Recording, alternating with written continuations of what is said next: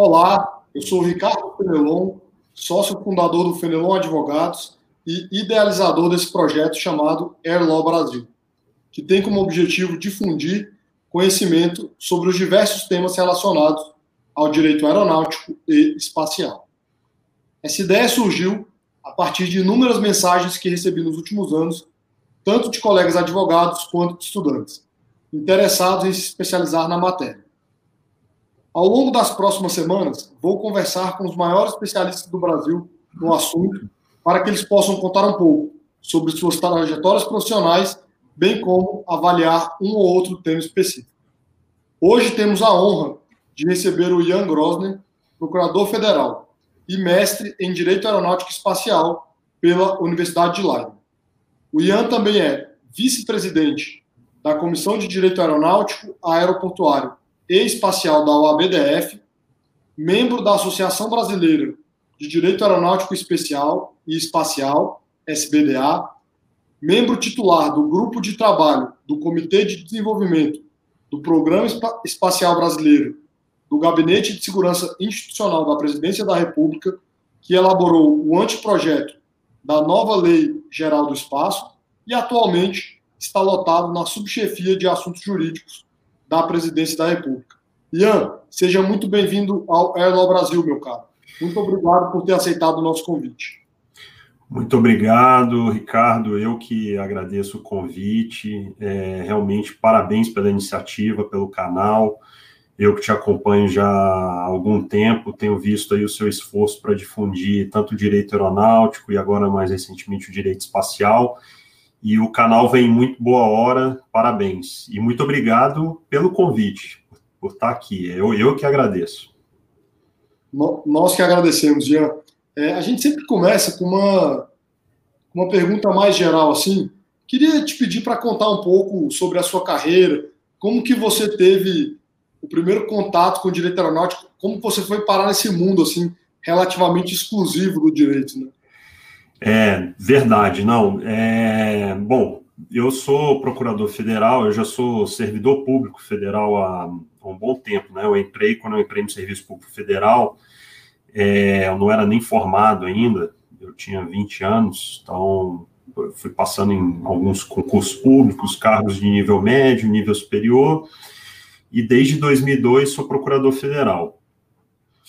E, assim, é, e, e, passei, enfim, é, fui, tive várias lotações ao decorrer da minha carreira, né? É, das mais diversas, é, fui assessor na Procuradoria-Geral da República durante um, um bom tempo, fui assessor também no STJ, e dentro da AGU, a minha experiência, a maior parte do tempo foi dentro do contencioso, principalmente nos tribunais superiores, é, na Procuradoria-Geral Federal. E aí, depois de um certo tempo é, nesse, nessa, nesse batidão, vamos dizer assim, de contencioso, que você agora acho que está tendo essa experiência mais é, a fundo, né, nesse período, é, resolvi, então, me dedicar um pouco mais ao consultivo. Então, eu participei de um concurso de remoção dentro da nossa carreira, o último que teve, e fui contemplado com a vaga que eu tinha escolhido, que era a Procuradoria Federal junto à ANAC, né? E eu sempre tinha tido aquela vontade mesmo de trabalhar com o tema, mas era mais uma coisa assim de aquela coisa de sonho de criança, assim, que gosta de avião, gosta de aeronave, gosta daquela coisa toda. Falei, ah, por que não tentar juntar as duas coisas que você gosta, né? Já que eu sou advogado, sou procurador, vou ficar ainda um bom tempo aqui, vamos tentar pelo menos juntar com uma coisa diferente. E fui, fui para a procuradoria, o procurador-chefe na época era o Dr. Cleso, fui muito bem recebido por ele, pelos colegas lá, e tive realmente uma experiência bastante intensa na procuradoria da ANAC, realmente um lugar que se aprende muito. É, a maior maior parte, quase todos os processos é, realmente relevantes da, da agência acabam passando pela procuradoria. Então a gente realmente teve essa, eu tive essa experiência ali do, do dia a dia, né? Mas eu achava e continuo achando que a experiência profissional prática, claro, ela é muito importante, ela é sem dúvida fundamental mas eu sentia a necessidade de, de me aprofundar na parte teórica, na parte acadêmica, né? E por isso, quando estava na ANAC, já comecei a pensar num, numa, num possível projeto de, de mestrado em Direito Aeronáutico. E tive uma dificuldade grande, porque no Brasil é, não tem, já não tem um curso, uma especialização, um mestrado, algo parecido no gênero, né? Então, vi as opções que existiam lá fora. É, hoje já existem até uma quantidade razoável de cursos, mas é, acabei ficando entre as duas, né, que são talvez as mais tradicionais, que é a McGill, universidade que fica no Canadá, e Leiden, que fica na Holanda. E no final das contas, as coisas que a vida vai te levando. É, escolhi Leiden e acho que fiz uma, uma excelente escolha e fiquei muito feliz de ter ido para lá. Leiden é na Holanda, é uma cidade realmente fantástica, uma cidade pequena, universitária. Leiden é a universidade mais antiga da, da Holanda, tem uma história bonita, é, é, em razão como que, como que a universidade surgiu. Mas o que, o que realmente importa é que, assim, ela é, é realmente, eu tive a oportunidade e o privilégio de passar lá um ano estudando muito o direito aeronáutico e o direito espacial. E aqui é uma curiosidade, eu fui pelo direito aeronáutico, né? Eu, eu quando eu procurei o, o mestrado, eu fui realmente pelo direito aeronáutico, era a minha experiência profissional até então, e mas tive o primeiro contato, vamos dizer assim, com o direito espacial.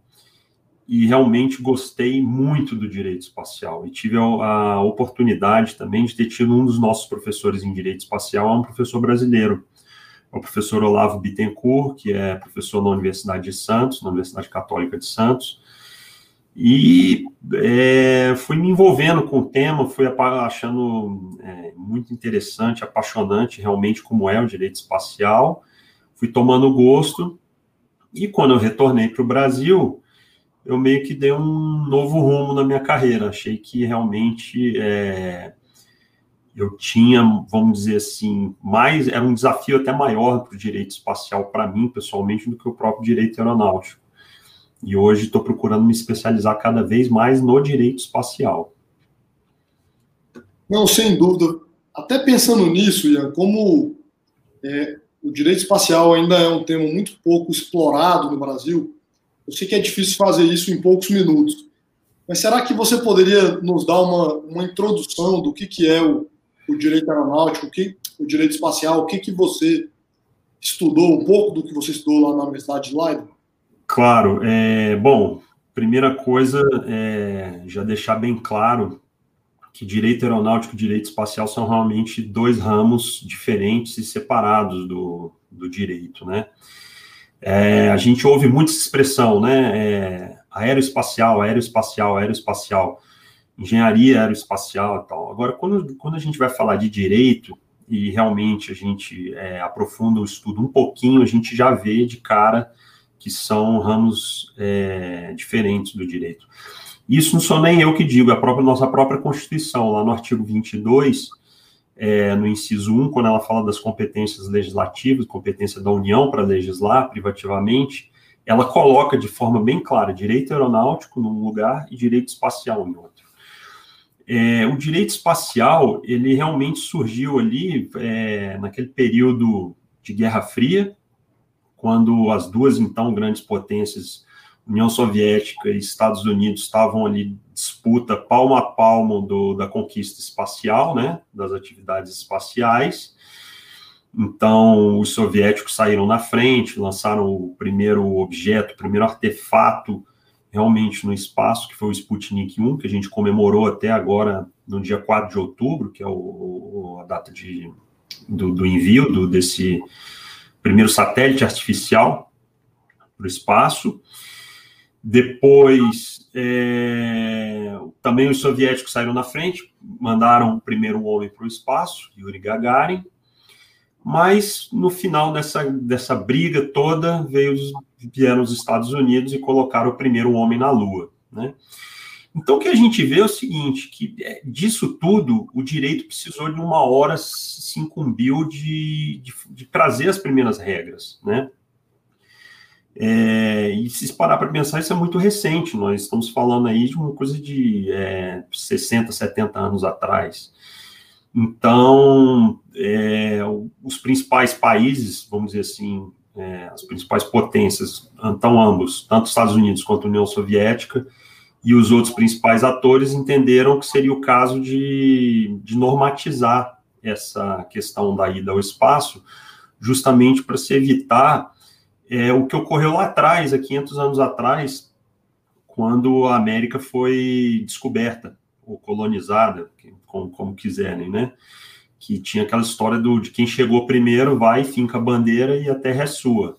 Então, para se evitar isso, uh, os principais uh, estados se articularam e antes mesmo do homem pousar na Lua, em 1968, já foi assinado o tratado o Tratado do, do Espaço, que é o principal documento que hoje nós temos para tratar das, das atividades espaciais, entre, principalmente entre os estados, né? Então, é, falando rapidamente, é, a gente já consegue ver uma diferenciação em relação ao direito aeronáutico. O direito aeronáutico, é, ele também surgiu, só que ele surgiu antes, né? Claro, até uma questão de lógica, a gente primeiro precisou voar para depois voar mais alto para ir para o espaço. Então, ele surgiu antes, surgiu com algumas regras anteriores.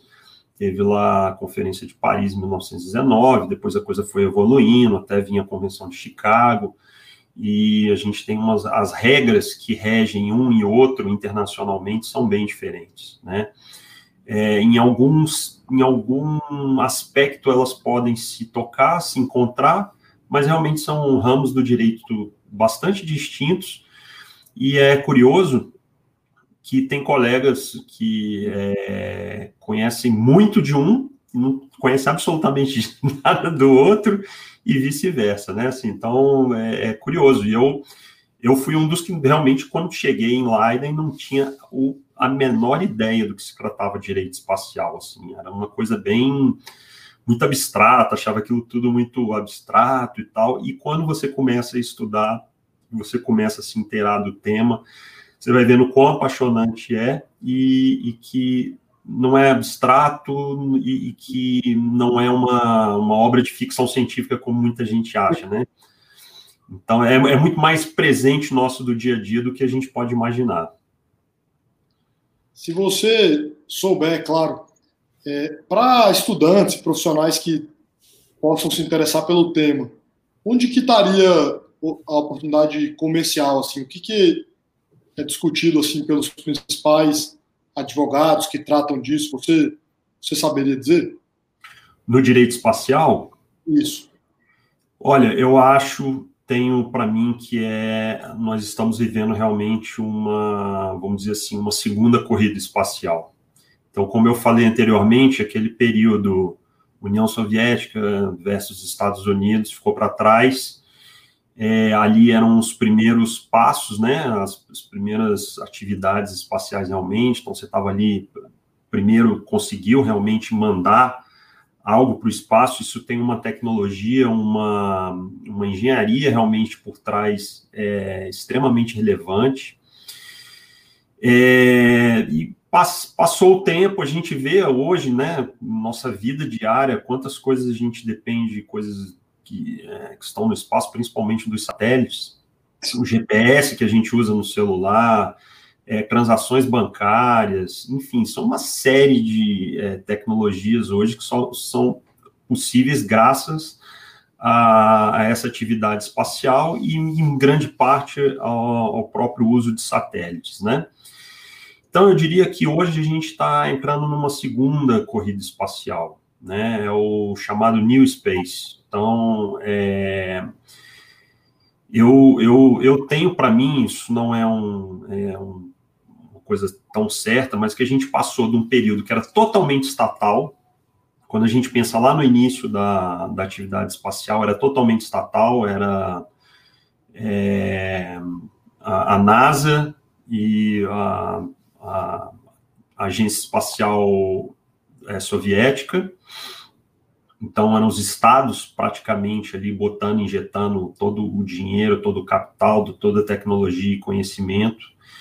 Se seguiram outros países que a gente pode dizer que são realmente também modelos, a própria França, o próprio Reino Unido, a Índia, que é um país muito parecido com o Brasil, um país em desenvolvimento, mas que viu essa oportunidade lá atrás, desde os anos 60, 70, e não é à toa que hoje eles detêm não só a tecnologia espacial, mas como detêm também a tecnologia nuclear, né? A gente não Sim. pode esquecer. Então, porque são coisas que andaram concomitantes.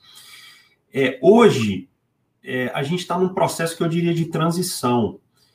É, quando a gente lembra o voo da SpaceX é, no primeiro semestre desse ano, por que, que se falava muito, nossa, é um voo histórico, é um voo histórico? Porque realmente é uma companhia privada, totalmente privada, é, fazendo algo até então inédito mesmo, né? É, fazendo um, um, uma atividade, pro, pro, propiciando uma atividade que até então é exclusivamente do Estado. É claro que tem muito dinheiro da NASA ainda nos projetos da SpaceX. A SpaceX não faz tudo absolutamente sozinha. Então, hoje a gente está vivendo mais ou menos o que se fosse, poderia chamar de uma parceria público-privada no espaço, né? A NASA então, e as outras agências espaciais, elas ainda é, elas financiam de alguma forma, então os estados acabam financiando de alguma forma a essas empresas privadas a fazerem os lançamentos. Só que no futuro, é, eu tenho para mim que vai ocorrer mais ou menos como ocorreu na própria aviação civil, se a gente parar para pensar, né? Lá atrás também as primeiras empresas eram empresas estatais, eram é, aquilo que a gente fala de, do orgulho de levar a bandeira, né? Então, as primeiras empresas, a KLM, que é a empresa mais antiga do mundo, as outras aqui na América do Sul nós temos a, a, a colombiana. Então, enfim, é, e, e, todas levavam, né, naquela questão, e eram empresas estatais. Depois elas foram ao, aos poucos privatizadas, e aí até a chegada das low costs, então, capital 100% privado, né. Eu acho que isso vai ocorrer também nas atividades espaciais. Eu tenho para mim que num futuro, e, não diria nem tão longe assim, acredito que dentro de 20, 30 anos, é, não que os estados não vão, é, não terão mais interesse em fazer lançamentos e mandar e, e, eventualmente pagar. Só que eu acho que é isso, eles vão acabar é, pagando para terceiros, para o privado fazer o, o, lançamento. E eu acho que essas empresas é que vão dominar o mercado, vão ser os grandes players do mercado, e o Estado continuará tendo uma função específica e essa indelegável, que é a função de normatizar e principalmente de garantir a segurança dessas operações, né? Então, não é que o Estado vai estar totalmente alijado do processo, mas a atividade em si, ela vai ser basicamente privada. Isso no futuro. Hoje nós estamos ali no, no meio termo, eu poderia dizer. Ah, então, é, como que eu acho que os advogados, os bacharéis em direito, as pessoas que se interessarem é, poderão é, entrar nessa área. É, primeira coisa, especialização. Me parece muito claro que se a gente não se especializar, a gente não vai avançar, não vai avançar né? É, o Brasil, eu estava falando isso para você no início, é, realmente a gente não tem ainda cursos realmente aqui, seja na, na própria graduação e seja posteriormente uma extensão ou mesmo um, uma pós-graduação, ou um mestrado é, e um doutorado específico nessas áreas de direito aeronáutico e direito espacial. As pessoas acabam tendo que procurar é, se especializar fora. Então, um dos desafios, inclusive, é a gente trazer isso para o Brasil, a gente é, vender a ideia de que realmente é necessário tanto o direito aeronáutico como o direito espacial que isso seja ofertado de alguma forma para as pessoas, né? Que têm interesse. Então, primeiro ponto, especialização. Eu não vejo como você vá participar efetivamente dentro de uma empresa grande, de uma SpaceX. Vou dar o exemplo novamente, que é o mais famoso, todo mundo é, conhece. É, para ela vir para um projeto para o Brasil, e não ter um advogado especializado, não ter um, alguém ali que vai liderar esse projeto e que tenha essa especialização, né? A gente vê a especialização em outras áreas do conhecimento. Na medicina é muito comum, né? Assim, é, as pessoas se especializam em outras áreas do conhecimento também. Então, assim, no direito a gente tem uma mania de querer ser generalista demais aqui no Brasil. A gente, ah, todo mundo sabe tudo. Claro, você quando sai da faculdade, você tem que saber mesmo o básico da, da, das matérias em geral. Então, você sai lá com uma, um conhecimento é, claro de direito é, constitucional, direito administrativo, civil, penal, trabalhista, enfim, essas mais é, tradicionais. E a gente não, é, não busca realmente uma especialização a fundo mesmo. quando eu falo especialização, é especialização mesmo.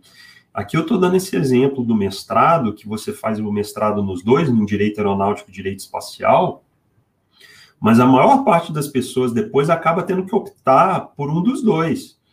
Você pode até ter bom conhecimento de ambos, mas assim, para você realmente se especializar e se tornar uma referência naquele assunto, você vai ter que estudar muito, todos os dias, tudo daquele assunto. Então, acho que especialização é um caminho sem volta, é, e nós precisamos resolver isso no Brasil na questão do direito, né? Eu costumo dizer Fenelon, que a gente, nós temos aqui excelentes cursos, por exemplo, de engenharia aeroespacial. Nós temos sete cursos ofertados hoje em engenharia aeroespacial por universidades públicas. É, e não temos nada de direito espacial no Brasil, né? É, tem essa, eu sempre falo assim, que tem essa, é, esse movimento lá que o professor Olavo fez lá na Universidade Católica de Santos, mas ainda nós não temos, por exemplo, nem mesmo lá uma cadeira ainda de direito espacial. Acaba que é uma matéria dentro do direito internacional público, e aí você consegue ali especializar, pegar alguns alunos, fazer uma, uma orientação para o mestrado, até para doutorado. A gente já tem colegas é, que fizeram doutorado no Brasil em direito espacial, mas são raríssimos, né? E, e as pessoas não têm muitas vezes esse incentivo, e, e e é tudo muito difícil, assim, o acesso ao material bibliográfico, enfim, a própria produção no Brasil ainda é muito pequena nesse, nesse, nesse ramo. Então a gente precisa melhorar isso. E qual foi a minha ideia quando eu retornei é, de Leiden? Falei, olha, então a gente precisa, por exemplo, um dos caminhos é exatamente procurar o procurar se associar também a uma associação. Eu procurei a SBDA, é uma associação é, de mais de 70 anos, então que tem muita tradição, e, e a gente tem que realmente é, buscar nesses lugares, é, é tentar é, cobrir esse buraco que ficou existente nos cursos de graduação do Brasil, né, e nos, na, na própria extensão que não é ofertada. Então, eu acho que as comissões de direito aeronáutico e espacial é, tem tentado cumprir esse papel, então tem, a gente tem feito discussões, então eu fico muito feliz que eu fui um dos pioneiros aqui na OAB do Distrito Federal a trazer esse assunto, a convencer não só a diretoria da OAB, a diretoria da própria comissão, aos colegas, falar, gente, é importante o direito espacial e tal, para não acharem que é uma coisa só, uma ficção científica, uma coisa muito maluca, é, conseguimos trazer, Tivemos um evento no início do ano falando exatamente sobre atividade é, comercial espacial. Então, quando a gente trouxe uma técnica do, do INPE e também o presidente da Associação das Empresas Aeroespaciais Brasileiras. É, e semana passada a gente teve um evento pelo Conselho Federal da OAB que foi em direito espacial, foi o primeiro seminário de direito espacial da OAB. E vieram grandes nomes. Na abertura do evento foi o próprio ministro, nós temos essa é, vamos dizer, esse privilégio de ter um ministro da Ciência e Tecnologia que é astronauta, né? Talvez, não, não sei, não me recordo em algum outro país do mundo que isso tenha ocorrido concomitantemente. É, e ainda ele é ainda o único astronauta brasileiro e o único do hemisfério sul ainda que foi para o espaço. Então, assim, é uma grande honra e contamos com a presença dele na abertura do evento. Tivemos também o presidente da Agência Espacial, o diretor do Centro de Lançamento de Alcântara, que é um outro tópico também muito interessante né, dentro aqui da nossa realidade nacional, e quatro excelentes professores especialistas no tema de direito espacial. Então, e depois ainda tivemos um último bloco, que as comissões seccionais da OAB que tratam do tema de direito espacial puderam é, mostrar e participar e demonstrar o que, que elas estão fazendo ou podem fazer para o direito espacial.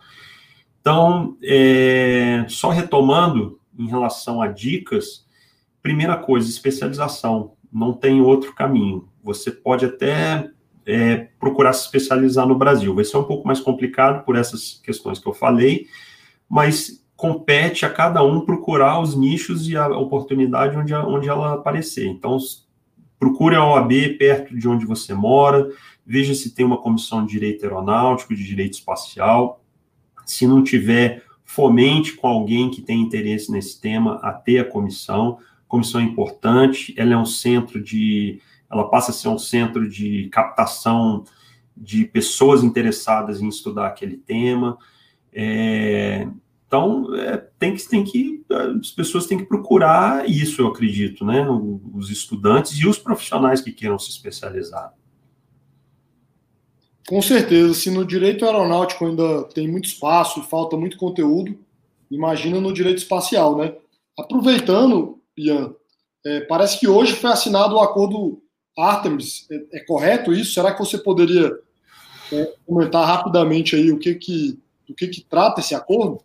Pois é, então o acordo Artemis, o Artemisa, o Artemisia, né, é, foi assinado hoje. Hoje é realmente uma data histórica no, no, direito espacial e nas atividades espaciais mundiais, eu diria, né? Então, dia 13 de outubro de 2020 realmente foi uma, é, uma data especial. É, Artemis, você sabe, é, Fenelon, por que Artemis não, eu não. então, Artemis é o seguinte: é, Artemis é a deusa grega, né? Ligada à vida selvagem e à caça, e mais tarde também se tornou associada à lua e à magia. E aqui que é a questão: ela era filha de Zeus e irmã gêmea de Apolo. Aí a gente tem que lembrar lá daquele iníciozinho que eu falei das primeiras atividades espaciais. O programa, qual foi o programa que levou o homem à Lua? Foi justamente o programa Apolo foi um conjunto de missões. Os Estados Unidos fez um, um investimento maciço de dinheiro, né, entre 61 e 72, e finalmente, em 20 de julho de 69, eles colocaram lá com Apollo 11 o primeiro homem que pisou na Lua. Então, o que, que, são esses acordos Artemis, né? Tão falados hoje em dia dentro do, da atividade espacial. Bom, eles são uma, uma, tentativa de se organizar a exploração da Lua com fins comerciais. Isso é importante que se diga. Ah, e, e, e, por que esse nome Artemis, né? Por que, que ela é irmã do, de Apolo e por que, que eles estão usando esse nome? Bom, porque um dos objetivos também é levar a primeira mulher à Lua. Então, e, e, também os próximos homens, né, que vão pisar na Lua, mas a primeira mulher. Então, daí que veio o nome Artemis, justamente para fazer essa homenagem. É, se busca fazer isso até em 2024, a gente ainda não sabe, né, essa questão de prazo no, no, nas atividades espaciais, elas realmente, você não pode cravar ali com certeza, mas é um objetivo. E o objetivo a longo prazo é estabelecer realmente a, a, a presença humana sustentável na Lua, né? criando uma fundação para que empresas privadas construam uma economia lunar e eventualmente enviem humanos para Marte. E isso a SpaceX já anunciou essa intenção. Então, hoje, a gente tem o quê? Sempre uma presença humana na Estação Espacial Internacional. A ideia é que a gente consiga reproduzir esse modelo para a Lua. Então, na Lua vai ser realmente um assentamento, vai ter, vão ter bases lá, lunares mesmo, e a presença humana lá. E qual que é um dos, uma das grandes é, propostas, não só do acordo Artemis, mas de qualquer nova exploração para a Lua? Bom, você fazer da Lua um entreposto para é, explorações para outros lugares, por exemplo, para Marte. E é justamente o que a SpaceX quer fazer, né? E aí a gente tem que lembrar o seguinte, a cor da Artemis ele tem todo uma, um fator geopolítico espacial aí envolvido, né? A própria Agência Espacial Europeia, por hora, não quis se envolver, eu acho que ela, ela prefere um modelo diferente, ela tem um modelo próprio, ela tem um que chama Moon Village, que é, uma, é um, um outro jeito, ela quer mais tratar da questão não de forma bilateral, mas de forma multilateral. Rússia e China já falaram também que são contra, né? E elas pretendem, Rússia e China, é, estabelecer um acordo entre elas e falam também em lançar um, um, um, um programa próprio. E o grande diferencial aqui é o seguinte: é a questão da mineração. É, o, o, o propósito declarado do projeto Artemis é que seja possível fazer exploração mineral na Lua, né? É, e isso, é, já do ponto de vista científico, é uma coisa que se parece bastante plausível para os próximos 20 anos. E o cenário mais provável é que você não é para não é para trazer esses recursos para a Terra, para você usar aqueles recursos na própria Lua ou muitas vezes usar como fonte de combustível para você fazer missões para fora, como por exemplo Marte. Então tem a, a, possibilidade de extração do hélio 3, que é um derivado, um isótopo do, do hélio, né? E que ele pode ser usado para como combustível de reatores de fusão. Então, hoje foi, foi durante o, o 71º Congresso da, de Astronáutica Internacional que foi assinado esse acordo por vários parceiros internacionais. É, os, os, países, então, que assinaram esse acordo junto com os Estados Unidos, Austrália, Canadá, Itália, Japão, Luxemburgo, Emirados Árabes Unidos, Reino Unido e Estados Unidos da América. Eu faço aqui uma, uma observação para três países, Estados Unidos, Luxemburgo e Emirados Árabes Unidos. Os três, é, nessa ordem, têm legislação nacional específica autorizando essa exploração dos asteroides, essa exploração mineral, o que a gente é, comumente chama de mineração espacial. Então, esses, é, porque isso, do ponto de vista do Tratado do Espaço, aquele que foi assinado lá atrás, o primeiro, pode gerar alguma dúvida, né? Porque um dos princípios do tratado é dizer que você não pode se apropriar de, do, do, de um de, de, um asteroide, enfim, você não pode fazer apropriação. Por isso que o, o, homem, quando foi na Lua, os Estados Unidos fincou a bandeira lá na Lua, os Estados Unidos não pode falar, opa, a Lua é minha, ninguém mais toca. Não, não pode. Isso pelo acordo não pode. Então tem toda essa discussão na doutrina, e principalmente no direito espacial, e isso é uma coisa que ainda não é muito bem resolvida dentro do COPUS, né, que é o, o órgão específico da ONU que trata de espaço, é, mas esses países, de forma unilateral, fizeram sua legislação espacial e expressamente dão esse direito às empresas que forem explorar a se utilizarem desses recursos é, que obterem no espaço. Então, é, acredito que esse foi o, é, o é, é esse foi sem dúvida a grande notícia do dia de hoje no, nas atividades espaciais. É, eu poderia falar aqui dos princípios, mas acho que ficaria muito extenso. É, eu acho que o importante é que as pessoas saibam que nós estamos muito mais próximos do retorno da Lua do que possa parecer. Então, há sim uma grande tendência que daqui até 2024 isso ocorra. Muito interessante, que coincidência bacana o acordo ter sido assinado logo hoje, que nós decidimos gravar aqui esse bate-papo. Queria te fazer uma pergunta, já estouramos o tempo aqui, mas como você é um dos pouquíssimos advogados que eu conheço que tem esse mestrado em, em Leiden, é, e, e, e, essa última parte é sempre uma dica para estudantes e profissionais. É, você achou que valeu a pena? É um mestrado que você recomenda? Porque basicamente os dois mais conhecidos e mais respeitados são o de Leiden e, e o de McGill. Exato. É, recomendo de olhos fechados ambos. Né? Não, não, estudei em McGill, mas tenho vários colegas que estudaram. É uma excelente universidade, um instituto já bastante também antigo e conceituado. Recomendo, recomendo porque aquilo que eu, eu insisto nesse ponto, a questão da especialização. A gente não tem como é, buscar um conhecimento mais aprofundado sem se especializar. Então, como a gente não dispõe de nada nem sequer parecido em termos de profundidade e de estudo, etc., eu recomendo sim. E lembrando que Leiden tem dois tipos básicos de, de mestrado, né? Ou você faz um ano, intensivo mesmo, de um ano, inclusive nesse período está incluído também o tempo para você fazer a sua dissertação de mestrado, ou você pode fazer em dois anos, que é o que eles chamam de semipresencial, que você vai lá, é, me parece que três ou quatro vezes durante esse período de dois anos, durante algumas semanas, normalmente não, não menos tempo do que duas semanas, e você desenvolve suas pesquisas e também, dentro desses dois anos, você apresenta a sua dissertação final. Então, assim, recomendo, sem dúvida, acho que é, são importantes para quem realmente é, gosta e precisa se especializar, seja no direito aeronáutico, seja no direito espacial.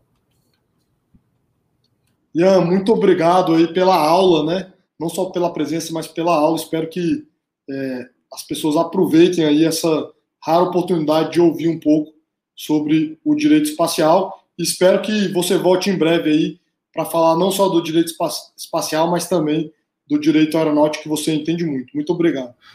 Muito obrigado, Ricardo. Eu que agradeço. Desculpa ter entrado aí um pouco no tempo, mas realmente é o assunto empolga e a gente vai dando vontade de falar e levar. E te agradeço mais uma vez pela oportunidade. Estou sempre à disposição para conversar sobre qualquer um dos assuntos, seja em direito aeronáutico, direito espacial. Gosto muito dos dois e será um grande prazer. Muito obrigado. E aproveito aqui para agradecer a todos que estão nos assistindo e fica sempre o convite para nos acompanharem no, nas redes sociais, no Instagram, no LinkedIn, no Twitter. Um grande abraço a todos. Um abraço, adiastra, pessoal. Tchau, tchau.